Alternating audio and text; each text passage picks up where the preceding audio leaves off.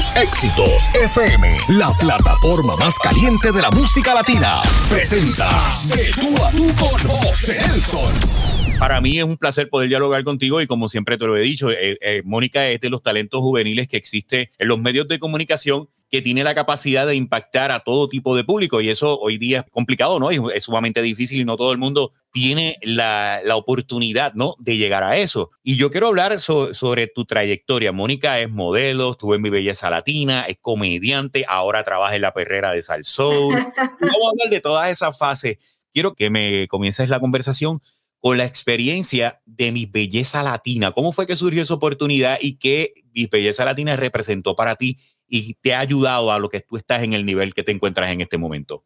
100%, mira, yo siempre hago el mismo cuento, porque a mucha gente le parece curioso que, que una Miss pasara a ser comediante y actriz y todo este tipo de cosas, porque casi siempre este, las Misses se mantienen en lo que es el, el mundo del modelaje, pero en el caso mío, yo soy de Manatí, y mi mamá me traía, y digo me traía porque estoy, estoy en San Juan ahora mismo, me traía a San Juan hacer castings, a coger clases de eso mismo, de modelaje, clases de baile, porque ella sabía que como que yo había nacido con la vena artística. Ella me veía todo el tiempo en el cuarto mirándome en el espejo, haciendo este, actuaciones que veía en las novelas, eh, montaba coreografías y se las hacía a, mi, a mis familiares en la marquesina de la casa, cuánto talent show había en los pueblos allá en Manatí, Vega Baja, Vega Alta. Yo estaba en todo metida. Este, y lo curioso es que yo no era, yo no era tan buena haciendo lo que hacía.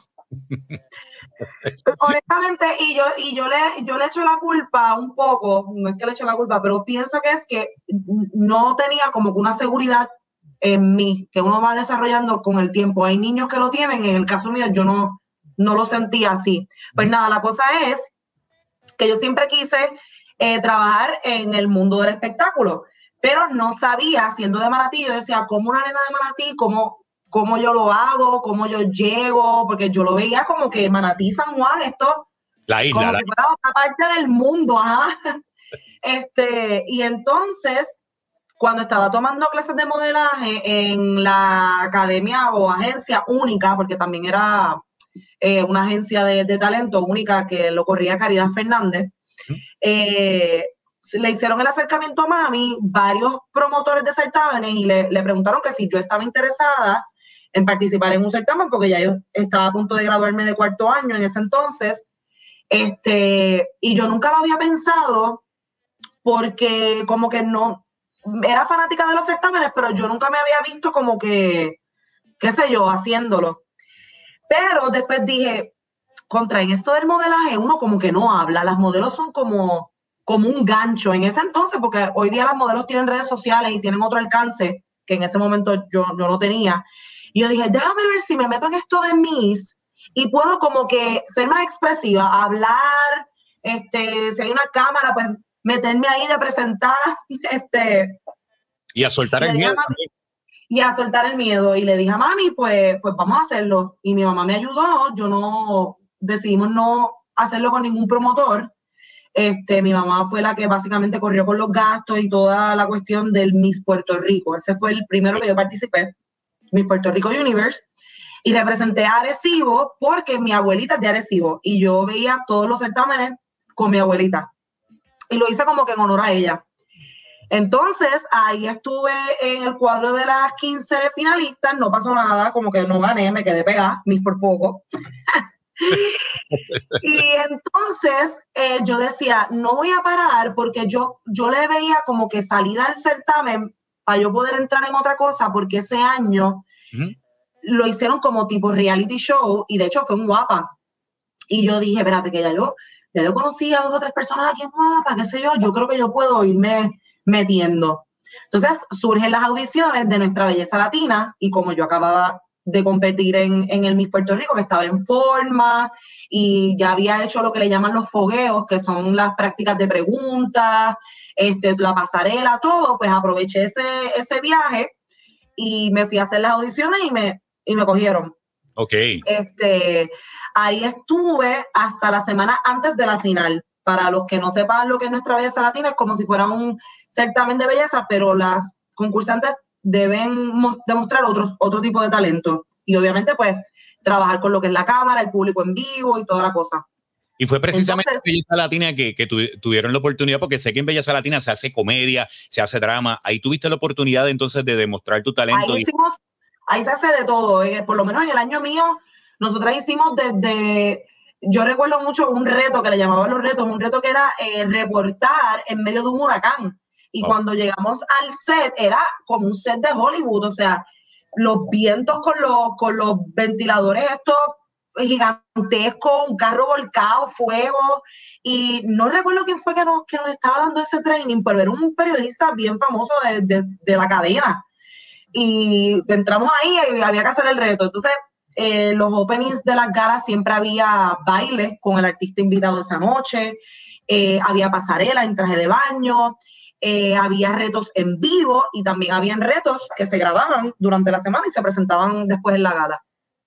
Este, y había de todo, como te dije, baile, actuación, eh, reportar, o sea, eh, como si fueras maestro, host. había de todo, de verdad. Y, y, yo hablo de nuestra vida latina como mi primera, básicamente mi primera escuelita en lo que es la televisión, porque ahí fue que yo pude ver más bien cómo, cómo se producía un show, eh, los términos de la televisión, las palabras, las cosas técnicas, eh, porque no tan solo yo estaba compitiendo, yo estaba de presentar, como yo digo, yo le preguntaba a los muchachos, a los técnicos, como que, ¿a qué es esto? ¿Qué se hace con aquello? ¿Para dónde miro? ¿Cuál es mi cámara? Y aprendí todas esas, todas esas técnicas ahí. Y de verdad que es una experiencia que yo nunca voy a olvidar. Es cierto que en estos debates, eh, en, esa, en esos concursos está la envidia, o esos son montajes, o son situaciones reales. Eso es cierto en esos certámenes, en ese tipo de dinámica en esos programas. Ah. Hay, hay de todo, como en cualquier ambiente laboral. Este, de verdad. Eh, los certámenes tienen su lado oscuro, eh, como en cualquier otro trabajo. Siempre hay el que quiere brillar más que tú, o siempre pero a la, yo siempre lo tomo, a la larga, yo siempre lo tomo como una experiencia que, que para mí, como que hay espacio para que todo el mundo brille, porque cada quien tiene un talento y cada quien tiene un carisma distinto. Y yo no tenía esa mentalidad. Yo recuerdo que yo mi temporada de certamen la disfruté mucho. Sí había ansiedad, había nervios, pero el proceso yo me lo disfruté. Después de Belleza Latina yo eh, fui a China a representar a Puerto Rico en el Miss International, que es un, certamen que aquí no se habla mucho de él, pero los que están metidos en el mundo de los certámenes es un certamen bastante importante a nivel internacional. Y ahí representé a Puerto Rico también, así que tengo tres certámenes en, en, mí, en las costillas. Cuando, tú estuviste con, con Miss Universe, por, eh, en la parte de locución, Billy Fulquet te dio, que en paz descanse, te dio clase, lo llegaste a conocer, tú trabajaste con Billy Fulquet lo llegamos a conocer, nunca así trabajé con él directamente una vez ya había entrado a los medios, pero sí lo llegué a conocer. Eh, yo, yo tengo mi formación en actuación, en baile, un poco en canto y todo, pero la realidad es que yo he aprendido a cantazo limpio, como decimos por ahí, o sea... La experiencia. Cuando yo empecé en mi primer programa de televisión, yo dije, mira, Dios ayúdame tú sabes, yo, yo vengo con la mejor disposición para aprender, pero no sé mucho. Y gracias a Dios, los primeros compañeros de televisión que me tocaron eh, tuvieron esa paciencia conmigo y me recibieron con los brazos abiertos. ¿Cuál fue ese eh, programa?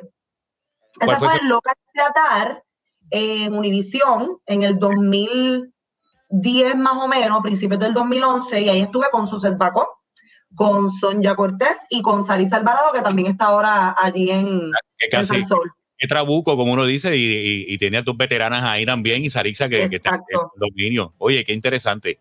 No, fue, bien, fue bien, bien curioso porque Suset y Sonja ya se conocían, eran bien amigas, y entonces como que me adoptaron, ellas eran mis mentoras en ese, en ese aspecto. Y entonces Saritza, que estábamos ¿verdad? un poco más cercanas en, en edad, nos hicimos bien panas, bien amigas, bien amigas, y eso también fue una experiencia súper chula para mí. Luego de, este proyecto, tú entonces ahí de, de, Locas de Atar, tú pasas a trabajar con, Agustín Rosario. ¿Qué pasó después de ese proyecto? ¿A dónde tú eh, comenzaste entonces a seguir desarrollándote en televisión? Pues lo que pasó fue que en Locas de Atar se, se empezaron a montar unos pasos de comedia y los escribía Cristina Soler, que también es bien amiga de su sed y toda la cosa.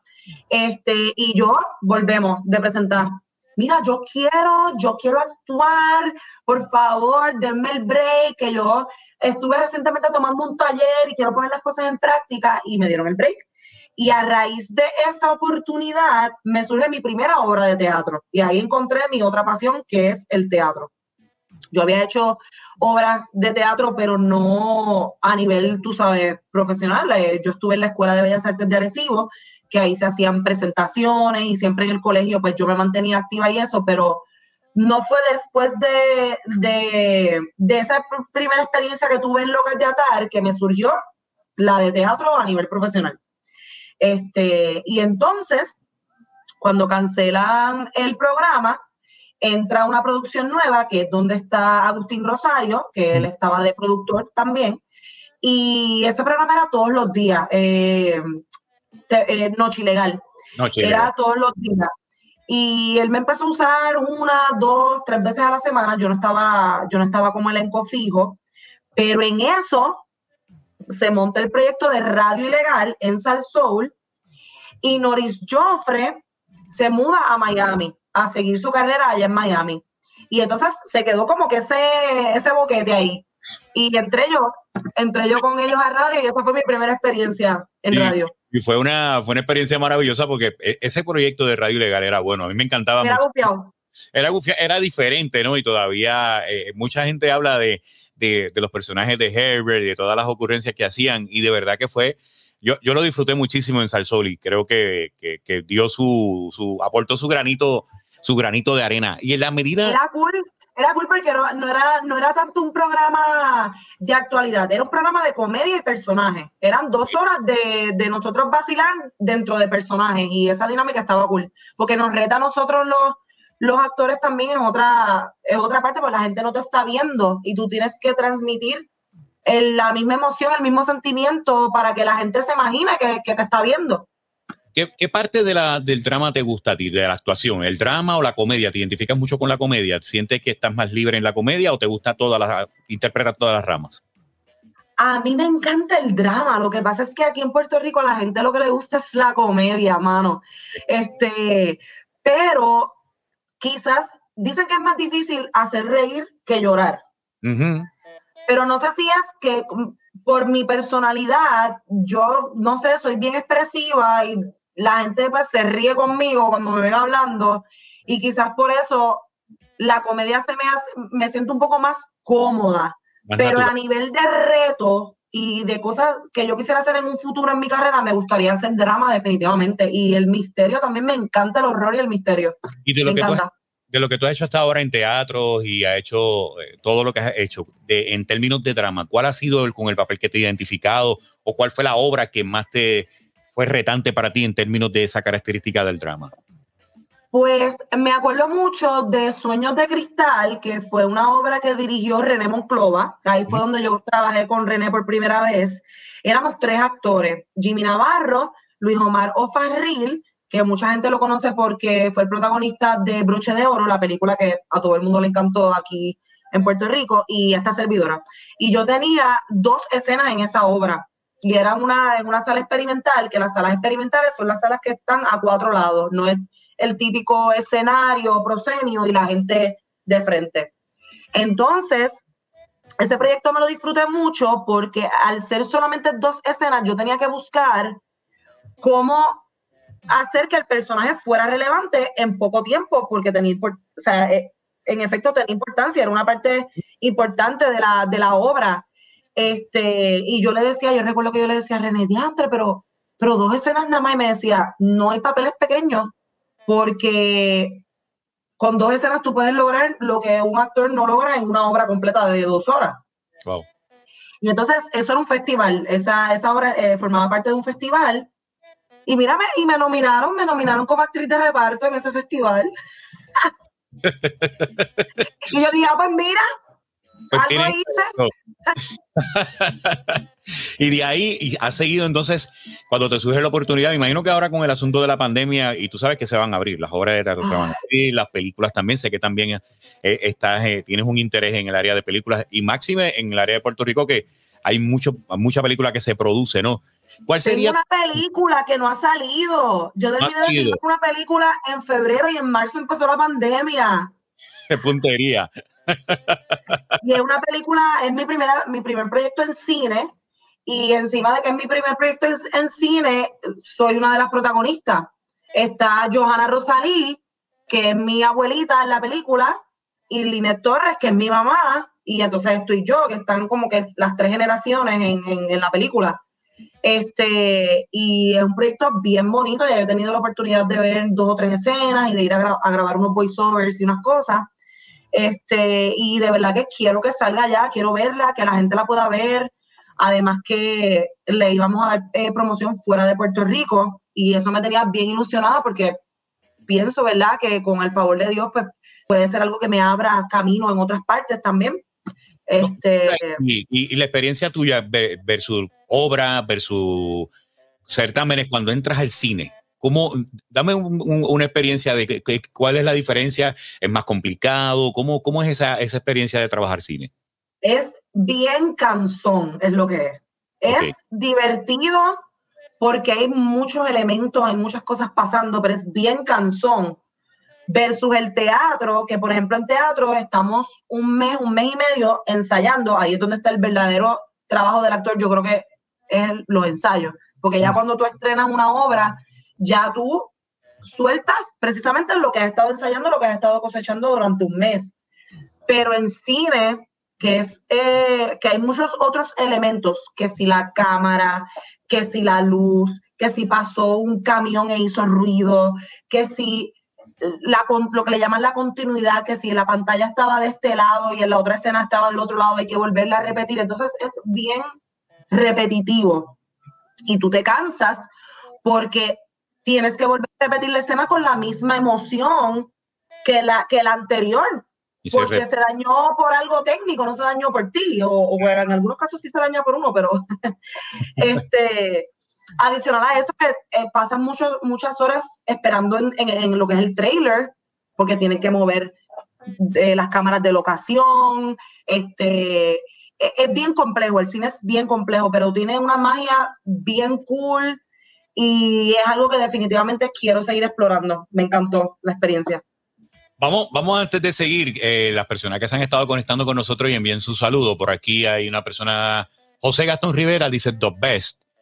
Eh, oh, y entonces nos habla, me mudé para Boston, aún no me la pierdo con el personaje de Betty, es la mejor, es neutral como actriz y te envía muchos saludos.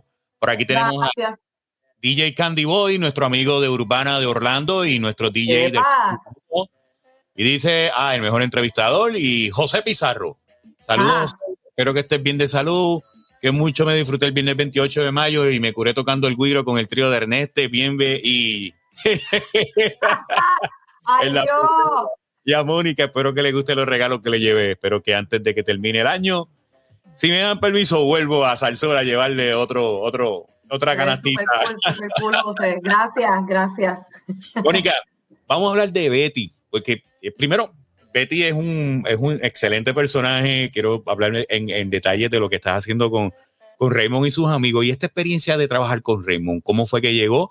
Entiendo que, que, en principio fue como un programa especial que se había hecho para Raymond Arrieta y un grupo de amigos. De momento se ha quedado ya, ya lleva años. ¿Y cómo surgió la oportunidad de estar ahí? Ya, seis, ya llevan seis años. Ya cumplimos siete. Ah, parece que fue ayer. parece que fue ayer. Yo todavía de verdad que no, no lo siento, los siete años. Este, mira, eh, fue bien gracioso porque cuando a mí me entrevistan para el programa, ay, te fuiste. Ah, estoy aquí. Estás ahí, ah, ok, estás ahí.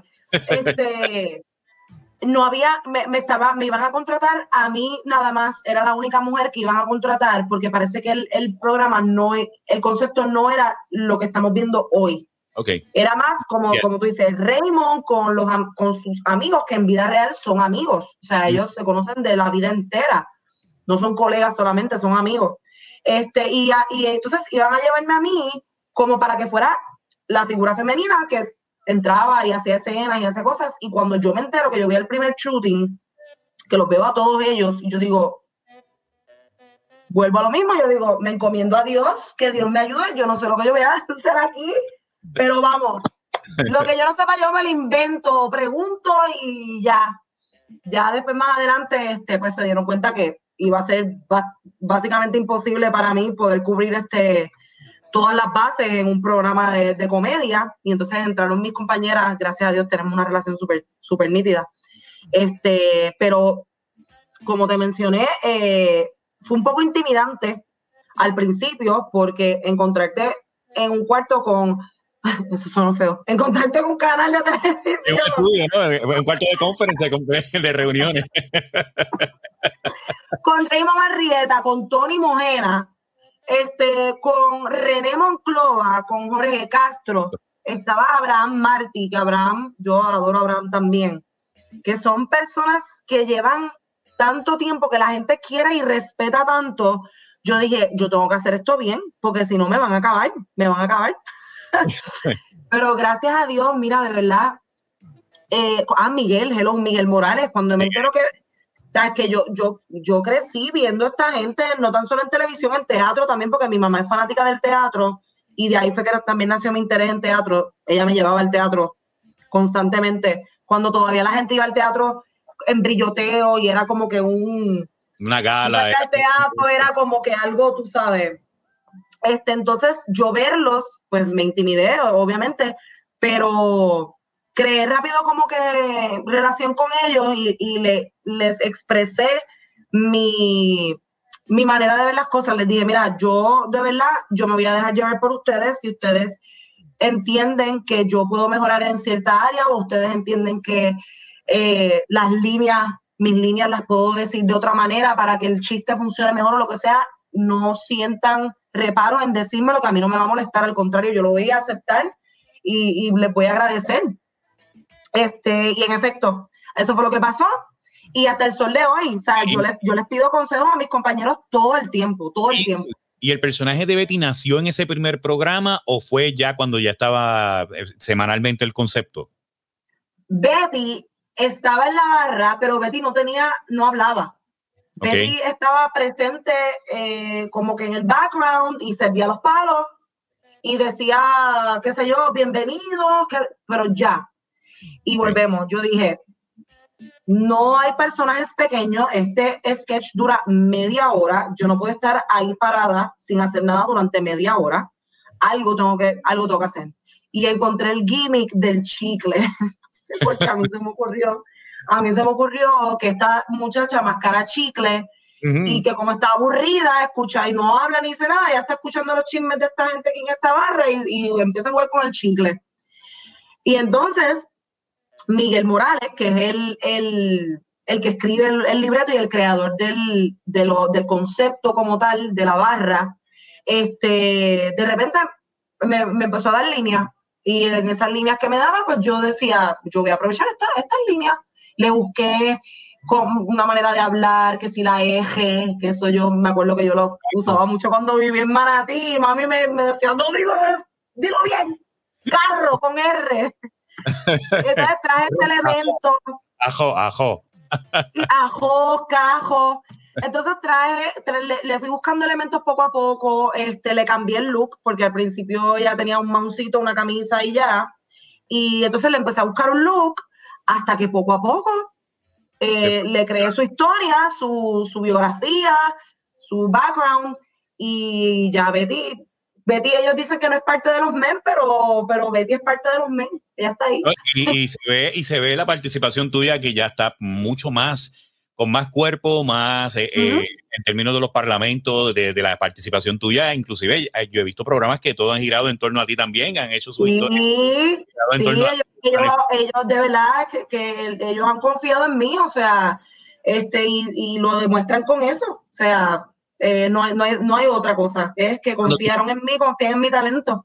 Cuando tú estás en la calle, te hablan de Betty, no te dicen Mónica, te hablan, te, te, dicen Betty. A veces me llaman, me llaman, me dicen Betty, y pues uno es inevitable, uno, mira, porque son son personajes que marcan a la gente y es, un honor que la gente se lo lleve, se lo lleve y, se puede identificar porque no todos los personajes trascienden de esa manera. Este, por ejemplo, el caso, de René Moncloa, que todo el mundo lo conoce como Lolo Como Lolo, exacto. Y en el caso tiene, tiene a Doña Soto, Este, Jorge tiene a, a Segismundo, eh, o sea que es, cool, es cool que la gente, que la gente se acuerde de, de, Betty. Y lo más curioso es que ese no es el que más a mí me gusta hacer. El, el, de la psicóloga es el que te gusta? El de la psicóloga es el más que me gusta hacer. Me divierte mucho. ¿Y cómo surgió ese personaje? Dentro de la, dentro de la, imitación de que Raymond quería hacer de la, de la jueza, fue parte de, de, de, de los elementos. Sí, ella, ella era, ella ya no, este, pero esa psicóloga eh, se llama, ella se llama Viviana, Vivian, Vivian, y es Vivian González. Ay, Dios mío, ahora no me acuerdo. Pero ella existe, esa persona existe. Este, y era una colaboradora del, del programa de Caso Cerrado. Y entonces, este, yo decía, pero ¿cómo, ¿cómo yo puedo parodiar a una profesional de esa manera, porque yo la miraba y yo decía, no encuentro, no, no le encuentro por dónde agarrarla. Porque es distinto crear un personaje de, from scratch a tú parodiar a alguien que ya existe. Y ella es que es conservadora de por sí, porque cuando salía en el programa de por eso. Entonces, pues, poquito a poco, poquito a poco me fui soltando. No, y ya esa psicóloga, bendita, esa psicóloga lo que nos dice es porque no, porque no ha pasado. Tú, la llevaste, tú la, tú la, tienes en radio también con nosotros, ¿verdad? Algunas veces la hace y la, la trabaja. los martes y jueves, ese segmento está a las siete y media los martes y, jueves. ¿Y cómo esa psicóloga puede bregar con Eric Balcúlico y con Candy? Pregúntame cómo puedo bregar yo, cómo Mónica puede bregar con ellos. Yo, yo, yo, lo que te puedo decir es que tú por lo menos lo, lo, los has tomado y de qué forma. Tú esa, esa, ese, ese tribo ha sido bien bueno y qué bueno que estamos entrando. ¿Cómo tú te sientes en la experiencia de estar haciendo radio con Balcourt y con Candy? Mira, al principio volvemos. Intimidante porque Candy y Eric son amigos en la vida real también. Y ellos ya, además de ser amigos, tienen una química a nivel profesional porque tienen la química porque son amigos y encima de eso llevan años en radio. Ellos tienen su trayectoria y su estilo y su manera de hacer radio que yo pensaba, ya aprendí que no, que hacer radio era tú sentarte frente a un micrófono a hablar. No es así. La, radio tiene, igual que la televisión, igual que el cine, igual que el teatro, tiene una estructura para que, para que funcione. Y eso yo, yo lo, lo he ido aprendiendo y lo sigo aprendiendo precisamente con los muchachos, este, porque ellos son bien organizados. O sea, el programa está, tiene una estructura y yo creo que por eso es que ha tenido éxito, porque la perrera lleva muchos años, ha tenido distintos eh, locutores en, sus distintas facetas, pero el programa sigue. Este, y, pues como te dije, al principio, pues que, yo fui ¿verdad? allí como una invitada, este, hacía falta, hacía falta otra figura en el programa y yo fui como invitada, me, estaban probando y yo decía, ay Dios mío, pero yo me quiero quedar, yo me quiero quedar, yo quiero volver a hacer radio, me gusta porque en la radio tú no estás actuando, en la radio tú eres tú y te, eh, eres tú y, puede ser bien intimidante porque precisamente eres tú, no te estás escondiendo detrás de un libreto, no te estás escondiendo detrás de un maquillaje, detrás de un personaje. Y uno aprende a que tu opinión es igual de válida que la opinión del que te está escuchando y hay gente que piensa igual que tú, pero hay gente que no piensa igual que tú y ahí es donde está lo bufiado porque crea pasiones y la gente llama, la gente quiere participar este, y me he ido soltando, en ese aspecto me he ido soltando porque al principio decía, Dios mío, yo digo unas loqueras aquí que yo no sé si eso está bien. yo digo unas cosas aquí que yo digo, Dios mío, pero ¿sabes qué? Que la gente, la gente quiere a uno por como uno es. Yo, yo, te, yo, tengo una experiencia principalmente porque eh, eh, tengo quizás el honor, y lo digo así, de de, decir que la persona indicada eras tú, pero hay una trayectoria detrás de cuando, cuando sale Yamaris del proyecto. Yamaris llevaba 10 años ahí. Llevaba 10 años y es parte de la, de la segunda generación de, de, lo que fue la perrera, ¿no? quizás segunda porque contigo es, es, la tercera. Y la gente adora a Yamaris, no solo ahí en la perrera, o sea, Yamaris es una actriz de teatro, de, de cine, de televisión espectacular, además que es una locutora que es la voz de un montón de marcas en Puerto Rico y yo llegué a llenar unos zapatos grandotes. Eh, en la situación de cuando fuimos a escogerte con el proceso fue bien interesante porque, como tú sabes, eres bien exigente con, con, con el asunto de escoger el, la, la, la pareja y el hecho de que el, el llamar y no estar para él fue un proceso un poquito de transición, un poco difícil porque él lo sintió, ¿no? El, hecho de que ya se había quedado prácticamente solo. Ali, estaba Yamari, era un grupo que se había tenido. Y entonces cuando surge la oportunidad que estamos probando personajes, ahí pues él viene y me dice, pues yo le dije, Eric, vamos a darle break a Mónica. Yo sé que Mónica te va, te va a encantar. Tiene la esquina, pues me dice, pues tráela, gordo. Vamos dos días para empezar. Y ahí entonces, uh, el primer programa, una de las cosas más bonitas que pasó fue que inmediatamente él toma un break, él no sale del control, va a mi oficina y me dice, esa es la que es, contrátala, llenar el contrato. Y ahí fue que entonces surgió la oportunidad de que Mónica Pastrana esté en la perrera de Sal Soul y hasta el sol de hoy pues ha sido una bendición. Sé que has aprendido muchísimo con ellos y que sé que, que sigues aprendiendo y que cada día que pasa haces el clic con ellos y con el público. Y hasta, y hasta la gente me lo ha dicho, incluso hay, porque todos los días entran llamadas de, de, personas que dicen, mira, estoy llamando por primera vez, los escucho siempre, pero esta es la primera vez que llamo, no sé qué. Este, hay otros que llaman fijos, que ya son como que parte de, de nosotros, como ya son panas por teléfono. Pero gente que llama, eh, que, que, nunca han llamado, dice, mira, aprovecho y de una vez felicito a Mónica, que, que se nota cómo ha ido evolucionando, este, ya, ya, y hacen, nos hacen comentarios, ya ustedes se llevan súper bien, nos felicitan por el programa y eso para mí es súper gratificante, de verdad, porque que la gente se dé cuenta que uno le está metiendo mano a las cosas porque nosotros trabajamos para la gente, o sea, los que nos dedicamos a trabajar en los medios de comunicación, si no hay el apoyo del público, no hay trabajo. Eh, por eso es que nosotros hacemos tanto énfasis en que se apoye lo local, este, que vayan al teatro, que vean los programas locales, que escuchen los programas de radio, porque ese es nuestro trabajo y nuestro trabajo en parte es agradarle al público, porque si tú no le gustas al público, te cambian y no te compran una taquilla, no te, ¿sabes? Este, o sea que para mí es bien importante que, que, que me lo digan, no, no por una cuestión de ego ni nada, pero ese tipo de comentarios de, mira, este, te he visto desde el principio, he visto cómo tu carrera ha evolucionado, eso, esas, esos para mí son los mejores fanáticos, los que le dicen a uno, te veo como, como evolucionas. Y, y, sobre todas las cosas ven lo que tú haces y ahora mismo en radio se está sintiendo lo que estás haciendo. Bueno, y a nivel de que tú estás ahora con, con, los muchachos también y con el guitarreño que volvieron a reactivar lo que fue un concepto dado del trío, que esta es la tercera generación del trío. Entonces, ah. una conversación con guitarreño y le digo, ¿por qué no allá es una mujer? Desde ahí está Mónica, porque ella canta también. Hay gente que le fascina. Yo tengo uno, un amigo que me llama un compañero de nosotros, Anthony Negrón el Achote, que está los sábados y domingos, dije a me dice, José, Mónica ha hecho un disco alguna vez porque canta brutal. Así que tiene hasta Achote fanático tuyo. Y eso que esa hora, que esa hora, ¿verdad? Porque es bien temprano. Este, uno está medio, sí, afectado todavía.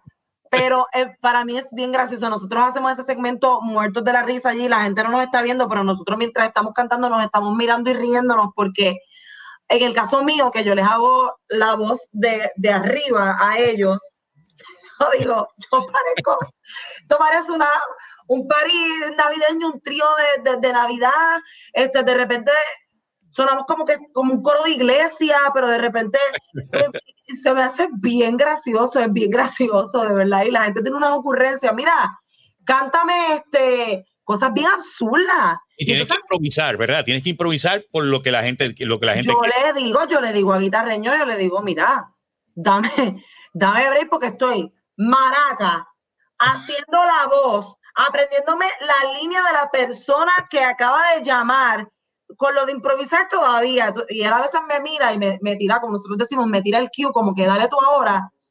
Y yo tiro dos o tres cosas que no, que a veces no tienen ni sentido, pero yo creo que eso es lo que da risa. Oye, y cuando él fue, te habló, porque era el trío, porque antes era otro, otro nombre que yo le digo, mira, iba el, el Bienve, Ernesto, y entonces, pues ponle a Chua, y ahí él, él, te habló de eso. ¿Cómo, cómo tú, eh, cuando lo escuchaste por primera vez, cuál fue tu reacción? ¿Cómo tú lo tomaste? Ya de ellos, honestamente, a mí de ellos no me sorprende nada ya, nada. yo soy la única nena en esa cabina con cuatro hombres que ya son panas y que encima tienen una rapidez para mental para poder improvisar, para poder resolver si, si sucede algún tipo de error al aire, que a veces la, gente no se da ni cuenta porque se resuelve todo este, al momento, que ya ellos dicen cosas que yo los, los miro como que... ¿En serio? En serio. En serio. Y, y, se ríen y yo, ok, ellos están en serio. Ellos se están riendo, pero ellos están en serio. Ok, vamos a hacerlo. Este, pero no falla, no falla. La gente le gusta, la gente le encanta eso.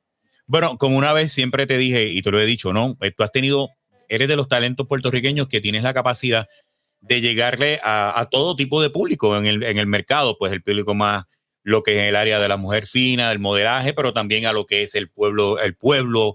Tienes esa versatilidad donde pues tú puedes mover de lado a lado y eso es uno de los, atributos más importantes que entiendo yo tú tienes y eso es, digno de admirar y te felicito porque no todos tienen esa capacidad, porque siempre hay, cada actriz y cada talento pues tiene su, y se identifica con un sector o un nicho en particular.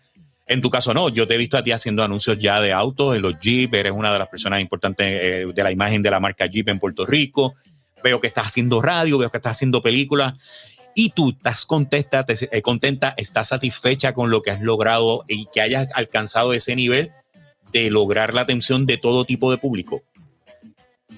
Definitivamente, eso me encanta. Me encanta poder, este, lo mismo animar una fiesta patronal en mi pueblo en Manatí que ir al hotel a una entrega de premios de algo. Este, eso me encanta. Eso me encanta porque es como tú dices, porque este, implica que, que las cosas que he ido haciendo poco a poco, las he ido haciendo, lo he ido construyendo bien. Eh, yo siempre he pensado que, esta carrera no es de rapidez, esta carrera es de resistencia. Eh, a veces uno se desespera, uno quisiera hacer más, más, más, más cosas y a veces no es hacer más, es que las cosas que tengas las hagas bien para que eso te siga trayendo, ¿verdad? Otro, otro tipo de otros trabajos. Este, me siento satisfecha con todo lo que he ido logrando hasta el momento, me siento orgullosa este, de mí y de mi mamá, porque sin mami no hubiera, no hubiera podido. Este, pero yo siempre que me pongo una meta y la logro, ya yo estoy pensando en la otra. Este, y como que nunca, o sea, nunca me he sentido como que, ah, ya logré lo que quiero lograr, ya, ya, ya estoy bien, ya me voy a quedar aquí.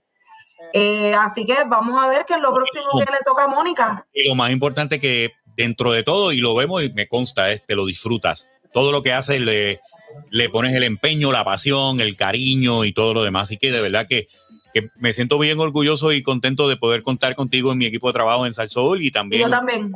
contar con una compañera excelente. Y yo le, mira, qué bueno que estás ahí, porque el otro día yo no lavaba con un amigo tomándome un café, se estaba quejando de que le habían hecho ya tres veces la prueba molecular. Y yo le dije, ay, bendito, el récord de pruebas moleculares lo tiene Mónica Pastrana. ¿Cuántas pruebas moleculares te ha hecho hasta ahora con esto del COVID? Creo que, creo que ya llegamos a las 50. Uh, ese es el récord, todo el equipo de trabajo. Todos.